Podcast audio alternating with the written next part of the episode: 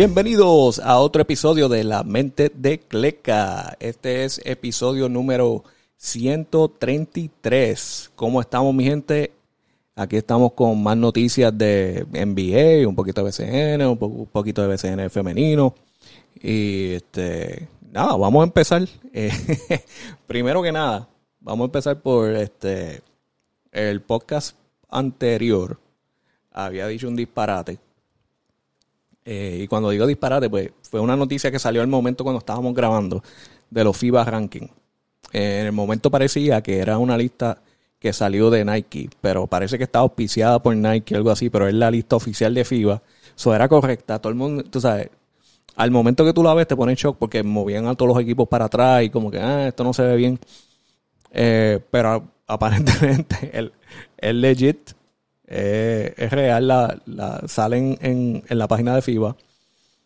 Y pues ese fue el ranking que nos tocó. Aparentemente eh, se dejan llevar por unos puntos. No tengo que averiguar bien cómo es que FIBA lo hace.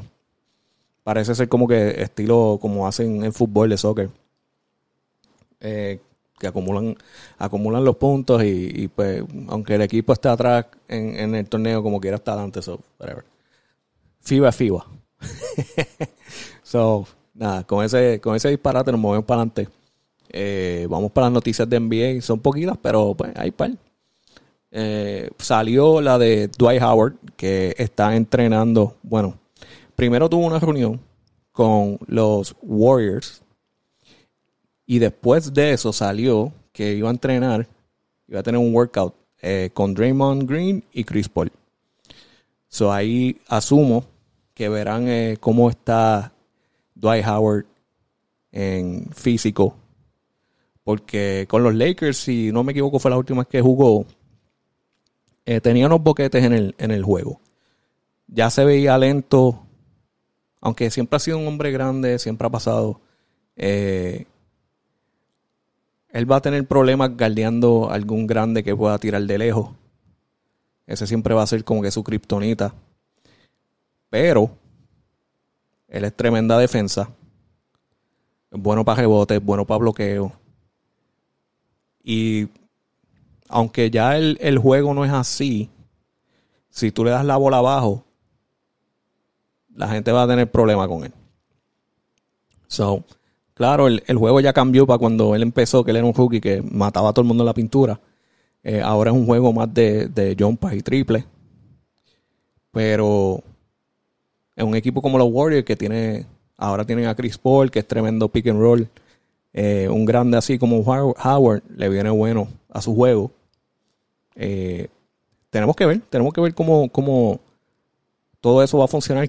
Si no me equivoco, ya, ya confirmaron que Chris Paul va a estar empezando eh, en el roster. Va a ser starting lineup. So, en el pick and roll con Dwight Howard, no estaría mal. Obviamente eh, Draymond Green, porque lo dudo que Dwight Howard va a estar empezando, pero saliendo del banco, haciendo un par de minutitos, defensa, eh, un poquito de pick and roll, quién sabe. Pero hasta ahora no han confirmado eh, que, que, está seguro que va para los Warriors, pero está siendo movida, está siendo movida. Eso puede ser que veamos a Dwight Howard de nuevo en la NBA. En otras noticias, Dwight Howard posiblemente llegando a la NBA y ahora Serge Ibaka se confirma, o por lo menos los rumores, se dice que eh, se va por Europa y firmará o firmó con los Bayern Múnich. Eh, después de 14 temporadas en la NBA, Serge Ibaka se irá para la Liga de Europa. Veremos qué pasa ahí. Si termina volviendo, quién sabe, tiene una tremenda actuación, termina volviendo, estaría cool. En otras noticias bobas que vimos aquí de NBA, el Gilbert Arenas, Arenas, que tiene su tremendo podcast, by the way. Él tiene eh, Arena o algo así podcast, que es tremendo, tremendo, pero parece que él se enteró de que aquí Malajuan, pues, él cobra para entrenar con jugadores y cobra 50 mil para enseñarle sus movidas y todo eso en la pintura. Pues aparentemente Arena se enteró y se lo empezó a vacilar en, en las redes que si 50 mil es demasiado, que nadie quiere esos, esos trucos viejos de los 90, que si ya eso no sirve. Eh, se fue un viaje, mi gente, tienen que ver el video. Pero no sé, yo pienso que aquí Malayon todavía, todavía tiene unas movidas que puedan ayudarle en la NBA, especialmente a los grandes, eh, para que sean más flexibles y, se muevan mejor en la pintura. Porque nunca fue, aquí Malayon nunca fue un, jugador que se posteaba y ya. O sea, él tenía muchas movidas, jumpa, mid-range. Eh, alguien, alguien que quiera aprender ese tipo de movidas puede ayudar un montón. Si tú eres un grande que tiene, que eres flexible, que te mueve, que tiene jumpa, un entrenamiento con, con aquí en Alayon te va a ayudar. Te va a ayudar. Esos trucos viejos funcionan, mi gente. Esos, Esos trucos viejos funcionan, especialmente cuando la mayoría no quiere guardiar. Ahora, moviéndonos a la noticia grande que sigue como rumores. ¿Dónde terminará Damian Lillard? Todo el mundo piensa que va a ser en Miami, con los Miami Heat. Ah, se ha estado hablando de que, de que las conversaciones se han caído, vuelven y suben. Eh, tenemos que ver qué va a pasar ahí. Los rumores dicen que hay otro equipo que está tratando de ayudar con el trade. So, quizás sea como que tres equipos eh, incluidos en el trade, sea Miami Heat, los Blazers y alguien más que se rumora que son los, los Phoenix Suns, supuestamente están ayudando. ¿Cómo vamos a saber si esto va? Eh, lo más fácil es que se dice que se está tratando de hacer el trade antes de que se tenga que reportar al equipo a los Blazers, a los, a los entrenamientos, al campamento si no me equivoco, es como octubre 2, octubre, octubre 3, que se tiene que reportar. Eso ahí vamos a saber si se pudo hacer o no. Yo sé que el contrato de Damian Lillard está grande. Ese contrato, o sea, él se ha quedado en los Blazers, ha podido firmar los Supermax, Supermax Extension, eh, una cosa ridícula, eh, millones sobre millones. So, poder hacer espacio a los Miami Heat, van a tener que hacer muchas movidas. Y entre ellas, um, parece que Tyler Hero ya tiró algo. So, es bien posible que, no importa lo que pase, puede ser que Tyler Hero esté fuera de Miami. Eh, se vio en las redes que él posteó eh, sentado en un avión privado y decía, no hay amigos en este negocio. So, está tirando pullitas ahí, será sobre este trade, este, este intercambio o será otra cosa, no se sabe. Pero si nos dejamos llevar porque es parte del trade, pues ya sabemos que parece que Tyler Hero está fuera. Si es que llegan a hacer este trade. Todavía están en rumores mode. Y ya con eso, mi gente, ya eso es lo que tengo ahí de NBA. Las noticias están bien flojas. Hay, hay una firma que han pasado, pero en verdad como que, honestamente, todo vale claro. A mí no me interesa ahora mismo. Hasta que no empiece la NBA de seguro, eso, esas firmas no me importan mucho. No me importan mucho. Eh, moviéndonos a BCN, eh, ya, ya, ya esta noticia se sabe, pero no sé si hablé de ella. Eh, los cariduros de de Fajardo estaban tratando de hacer una movida hacia Isabela para convertirse en los gallitos. Hubo un, una reunión, los dueños votaron y no recibieron los suficientes votos para hacer la movida. Por lo que se ha dicho en las redes, eh, parece que había mucho como que lo que se puede decir pettiness en ciertos votos. Se sabía que ya Quebradía no quería a los gallitos, por lo que ha salido en las redes. Si es verdad o no, alegadamente eso es lo que ha salido en las redes, que, que Quebradía no quiere a los gallitos al lado. Quizás tiene miedo que le quite la parte de la fanaticada. Pero quién sabe. Ahora mismo lo, que, lo único que ha salido es que no descartan jugar en Fajardo. No creo que van a tener opción si quieren jugar, va a tener que ser Fajardo. Hasta que se resuelva qué van a hacer, si, si se van a mudar para, para Isabela o no. hasta el momento Isabela todavía se queda sin equipo.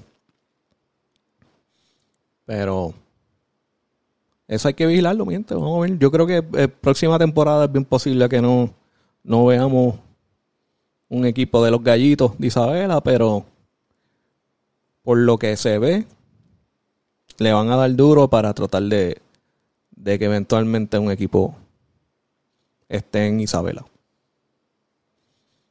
En otras noticias pequeñas, estaban los indios de Mayagüez, que ahora, eh, anoche, anoche, ayer, ayer anunciaron, salió por las redes, las personas, la, las páginas estaban posteando fotos de eh, aparentemente un John Botron, una pantalla redonda nueva que están poniendo en la cancha de los indios de Mayagüez. Por lo que se ve en la foto y los videos que han salido, se ve tremenda. Eh, la cancha necesita mucho, mucho upgrades, pero van bien. Vamos a empezar por la pantalla y vemos cómo se van moviendo las cosas. Eh, pero son, son una, es una de las canchas que tú ves cuando, cuando eh, están jugando y la están enseñando live que se ve que eh, falta un de arreglitos en esta cancha. Que by the way, eh, no lo había apuntado, pero, pero me acabo de acordar también que San Germán eh, aparentemente ya tenía un plan, ya tiene un, un plan de remodelación, pero ese plan de remodelación le va a quitar 800 asientos a los que tienen ahora. So van a estar con 800, 800 asientos menos de lo que tienen ahora cuando hagan la remodelación. ¿Por qué está pasando esto? Asumo yo, eh, si vas a, remodelar las sillas, toman más espacio de los que tienen ahora porque ahora es estilo banco, que no, son sillas, es, es, un banco bien largo que simplemente tú te sientas en, ahí apretadito. So, eh, si pones una silla moderna, va a tomar más espacio y obviamente en, el Arkelio no hay demasiado espacio. Eso va a ser un problema. Ya, eh, si no me equivoco, salió en las redes eh, que el dueño de la franquicia de los Atléticos ya mencionó que pues, no está en acuerdo con perder esas 800 asientos, pues se entiende, porque eso es dinero que está perdiendo, un montón de dinero que está perdiendo. So, veremos qué hacen, pero hay que remodelar esa cancha de una forma u otra. Porque en verdad que está. Le falta. Ese equipo, ese equipo está dando. Está dando fuerza en el BCN y, la cancha ya no da para lo que, para lo que, para el talento que ellos están enseñando en cancha, para la fanaticada, eh, no da. So, necesitan, necesitan por lo menos remodelar la cancha. En verdad necesitan un, estadio nuevo. Pero la verdad es que mínimo, por lo menos, remodelar la, cancha y el estadio. Eh, moviéndonos aquí, los capitanes dicen que van a repetir su núcleo para el 2024. So que mayormente se van a quedar como están en el roster si acaso van a añadir eh, unos jugadores que se muevan un poco más rápido para tener más piernas. Pero que se van a mantener casi igual. Están apostando en su dirigente Juan Cardona, quien dice que el, año pasado o la temporada pasada no tuvo el tiempo suficiente para preparar el equipo. Dicen, ellos están apostando que este año, ya que post temporada ya está aquí, ya podrá poner su, su forma de juego con el equipo, ya los conoce. Es bien posible que veamos un, un capitán diferente. Después para que también fue fue un poquito de drama antes de que empezara la temporada. No se sabía si iban a tener capitanes para, la temporada pasada porque pasó con lo, lo de Anuel y su, y su manager que tuvieron que vender el equipo a las millas. Y pues hubo mucha confusión. So, a eso tengo que decir, es bien, es bien probable que veamos un capitán más unos capitanes más concentrados, más enfocados y listos para esta temporada, porque estoy seguro que ellos están locos por, por coger la, la venganza de a todos esos equipos que los destruyeron el año pasado y, y quizás no era por, por el talento del equipo, quizás era porque los capitanes estaban pasando por unas cosas en ese momento. Pero es, una, es algo que tenemos que ver. Eh, los equipos todos están, están haciendo upgrades grandes. Los Mets lo están cogiendo más en serio. Y cuando digo que lo están cogiendo más en serio, en, reclutar jugadores, en asegurar que son competitivos. Eh, tenemos San Germán, que siempre es un peligro. a los Piratas de Quebradilla, aunque, aunque tiene, ah, últimamente siempre están cayendo en, la postemporada. Los equipos, los últimos equipos que han tenido han sido bien buenos. Y si mantienen, se mantienen así, y no sé, arreglan ese problema que tienen en la postemporada. Es, es un problema y es un rival de los capitanes, que siempre esos juegos son grandes. Son, veremos qué pasa ahí. Y también, y, quién, quién, quién más reclutan para los capitanes, porque dicen que van a añadir por lo menos, por lo menos unas piernas más rápidas. So, veremos, veremos qué pasa ahí. Moviéndonos adelante, Santurce también tiene noticias, qué bueno. Eh, los eh, eh, hubieron un par de extensiones. Gian Clavel ya está confirmado, firmó una extensión de un año, se vuelve para Santurce. Yo di mi opinión. Yo dije que este, no le hemos, no le hemos podido sacar el provecho a Gian Clavel como se debe por lesiones. Entiendo que no es su culpa. Yo espero que este año por lo menos se dé y pueda jugar la temporada completa y saludable para sacarle provecho porque Jan Clavel es tremendo jugador. Otro jugador, Víctor Caratini, firmó una extensión con Santurce también, los cangrejeros, por tres años. tenemos, tenemos Caratini, Caratini por un par de años. Estamos bien con eso. Ya, ya, ya vemos que el equipo se está formando poquito a poco eh, so, veremos, ya, ya la fecha está para, ay, no, no me acuerdo si es el 2 de abril o el 4 de abril que empieza la temporada de BCN. Pero falta par de, falta par de meses, par de meses. Y ya, ya el equipo se está formando. So, me gusta, me gusta. Tempranito, coger todo temprano. Yo quiero, yo quiero ver un BCN San Cangrejero Santurce competitivo desde, desde el primer juego. a ver si, a ver si esta vez puedo estar, puedo estar la temporada completa, porque la temporada pasada, pues, estaba entrando, entrando y saliendo. Me perdí, me perdí mucho, mucho de los juegos. Pero nada, mi gente, eso es lo que tengo de BCN. Aquí moviéndonos aquí para poquito de noticia de lo que había de, de, BCN femenino. Eh, salió la noticia ahí de, de, lo que pasó con las cangrejeras. Ah, que para nosotros, ¿verdad? Para nosotros fue algo eh, medio raro. Pero es algo que técnicamente ya se sabía.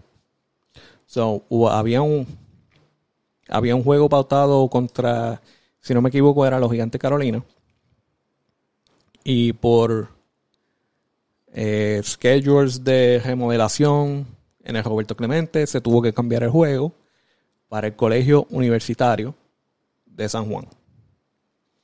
Eh, normalmente yo no, yo no diría nada sobre eso, eh, pero aparentemente la cancha no está apta para un equipo pro, ¿verdad? Profesional. Si tú ves las fotos, aparte de que puedes notar que se ve pequeña la cancha, para mí se ve bien. Se ve todo bien.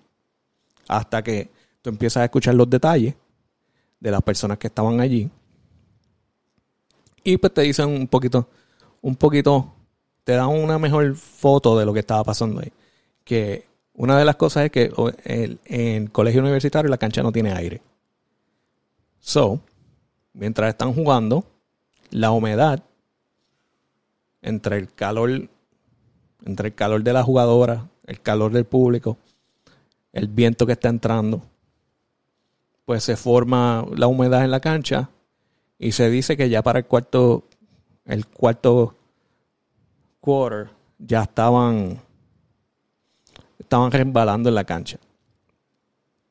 Una persona que estaba trabajando allí eh, confirmó que cuando él se miró las tenis, estaban, estaban hechas por debajo eh, y, y como que sucio como que no habían, no sé si, obviamente no creo, no creo que eso tenga que ver, espero yo, porque no me explico bien, espero que no sea la cancha como tal, el tabloncillo, pero quizás alrededor estaba sucio y era la mezcla de la humedad con eso.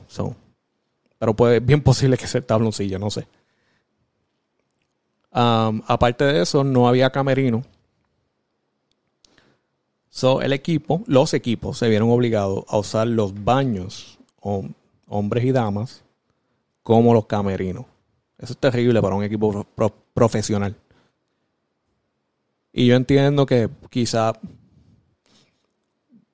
BCN femenino no hace los números que hace BCN. Pero, mano, hay que, hay, que, hay que tratarlo con respeto. Hay que tratarlo con respeto. Un equipo profesional, tú no lo puedes poner en unos camerinos así al garete como si fuera un equipo de la high. Y entonces, algo que me preocupa es el comunicado de prensa que tiró eh, las cangrejeras, que dice así. La administración de, los, de las cangrejeras de Santurce aclara que se tenía conocimiento previo, conocimiento previo al comienzo de la temporada de las limitaciones en el uso del Coliseo Roberto Clemente. Ya se sabía. El juego celebrado anoche fue uno reasignado, perdón, reasignado luego de la fecha final de la temporada regular. O sea, ya esto se sabía desde antes de empezar la temporada. Y dice, desde el año 2019 las cangrejeras de Santurce han utilizado el colegio universitario como cancha local, bajo el mando de distintos equipos de trabajo. So, esto era el acuerdo. Se dice, la gerencia agradece al municipio de San Juan y a su alcalde honorable Miguel Ajomero por su apoyo y ayuda incondicional al deporte femenino. Suena bonito. Pero entonces tú me estás diciendo que la cancha que todo el mundo está criticando, de los que estuvieron allí, o la mayoría estuvo criticando por lo que vi en las redes, ese era su plan, su plan número A. Una cancha que para ellos no está apta. Ellos consideran que no está apta para ellos jugar. Ese era el acuerdo. No hay ningún. En San Juan total no hay una mejor cancha que Colegio Universitario de. Aparentemente. Aquí tenemos un supuesto comunicado de Carla Cortijo, porque no está, si no me equivoco, yo no vi, yo no vi esto en sus redes, quizás estuvo en sus redes, no estoy seguro. Eh, esto se ve por una página llamada Todas Puerto Rico, que puede ser verdad, puede ser embuste, no sé. So, desde ahora lo digo alegadamente, estos fueron unos comentarios de Carla Cortijo, reportado por Todas PR. Y dice, es injusto. Este tipo de cosas no pasa con los hombres. Créeme, si llegasen a ser los cangrejeros de Santurce, mueven cielo, mar y tierra para que ellos jueguen en el Coliseo Roberto Clemente, donde se supone que jueguen. Créeme que ninguno de los hombres va a jugar en esta cancha. Ni Barea, ni Walter, ni Walter Hodge. Supuestamente, estos son unos comentarios hechos por Carla Cortijo. So, ¿qué se puede decir? lo, que, lo que ya se ha dicho si tú ves las fotos de la página y tú ves la cancha, tú piensas que no hay nada, no hay nada mal. Porque es la verdad. Yo vi la foto y yo no pensé ni dos veces en eso. Yo como que, ah, pues tuvieron que jugar en un sitio más pequeño, pero la cancha se ve bien. Por la foto. No es hasta que empiezas a hablar con la gente que te empiezan, me, me tiraron por DM, me dejaron saber las cosas. Entonces, es, es terrible, es terrible. Esperemos que no, no tenga que volver a pasar, porque ahora las cangrejeras están en la primera serie de los playoffs contra las explosivas de Moca. Anoche jugaron su primer juego, ganaron, by the way, cangrejera. Go. Congrats, ganaron el primer juego, se jugaron el primer juego en Moca. Bien por ella. Y se supone que el próximo juego sea en el Clemente, por lo que dice. Esperemos que sea así, esperemos que no tengan que volver a jugar allí en el, colegio universitario, por los comentarios que dicen. No está apto para, para un juego regular, imagínate un juego de playoff, peor. Pero sí, mi gente, con eso, eso es lo que tengo para, para este episodio 132. Eh, ya saben, pueden seguir en las redes, La Mente de Cleca, K-L-E-K, Instagram, Twitter, YouTube. Suscríbanse, dejen comentarios, denme mensajes, lo que sea, mi gente. Y nada, nos vemos en la próxima, el próximo episodio. Esperemos que tengamos más noticias. Está bien cortita las cosas. Y para la próxima. Nos vemos, mi gente.